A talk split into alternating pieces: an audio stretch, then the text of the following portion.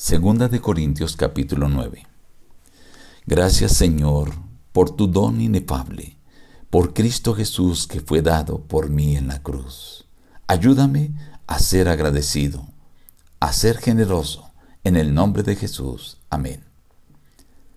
Reciban el abrazo de su amigo el pastor Juan Emerson Hernández y la gratitud por acompañarnos a meditar diariamente en la palabra de Dios. Hoy analizaremos aparte del capítulo 9.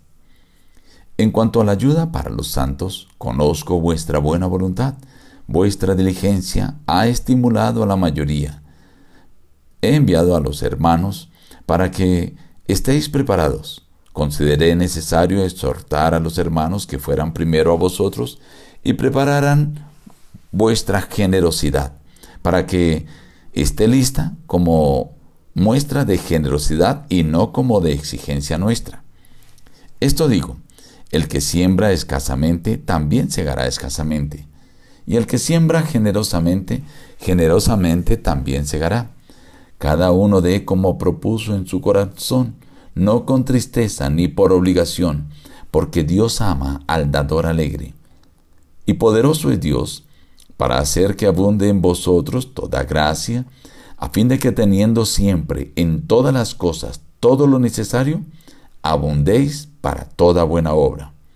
Y el que da semilla al que siembra y pan al que come, proveerá y multiplicará vuestra sementera y aumentará los frutos de vuestra justicia, para que seáis ricos en todo, para toda generosidad, la cual produce, por medio de nosotros, acción de gracias a Dios.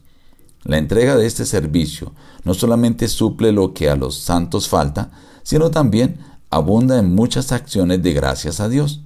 Ellos glorifican a Dios por la generosidad de vuestra contribución para ellos y para todos. De igual modo, en su oración a favor de vosotros os aman, a causa de la superabundante gracia de Dios en vosotros. Gracias a Dios por su don inefable. El capítulo 9 es una continuación de lo que tiene que ver con la generosidad, la benevolencia, la dadivosidad.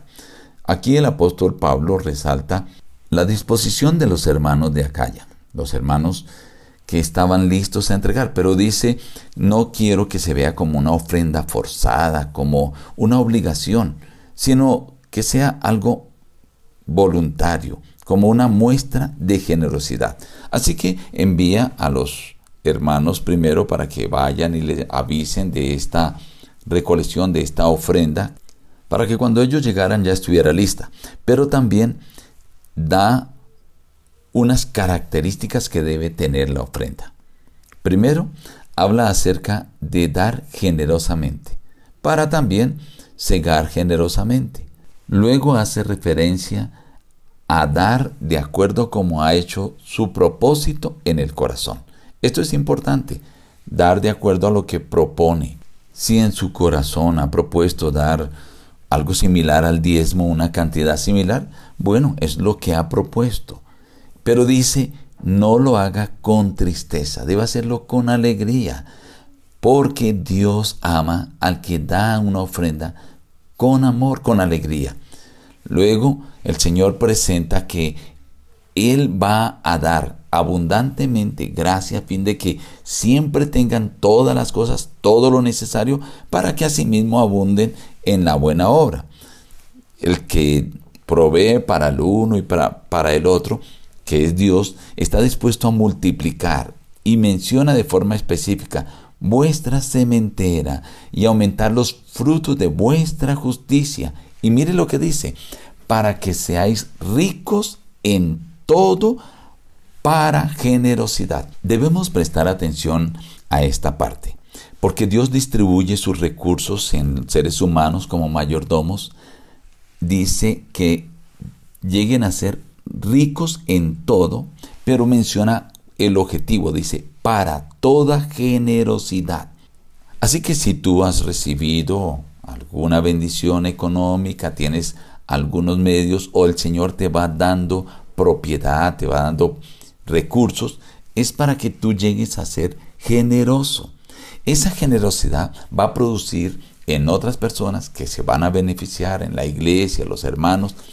Alabanza, gratitud al Señor, van a glorificar a Dios como resultado de vuestra generosidad. Y Pablo termina diciendo, damos gracias a Dios por el don inefable, un regalo inigualable, refiriéndose a Cristo Jesús.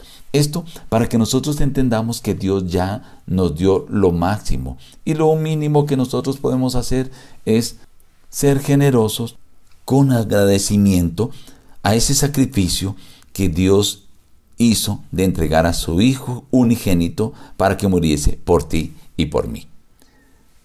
Bueno, que el Señor nos ayude entonces hoy a ser generoso con estas características que Pablo menciona en el capítulo 9. Nos despedimos diciendo, busca a Dios en primer lugar cada día y las demás bendiciones te serán añadidas. Que Dios te bendiga.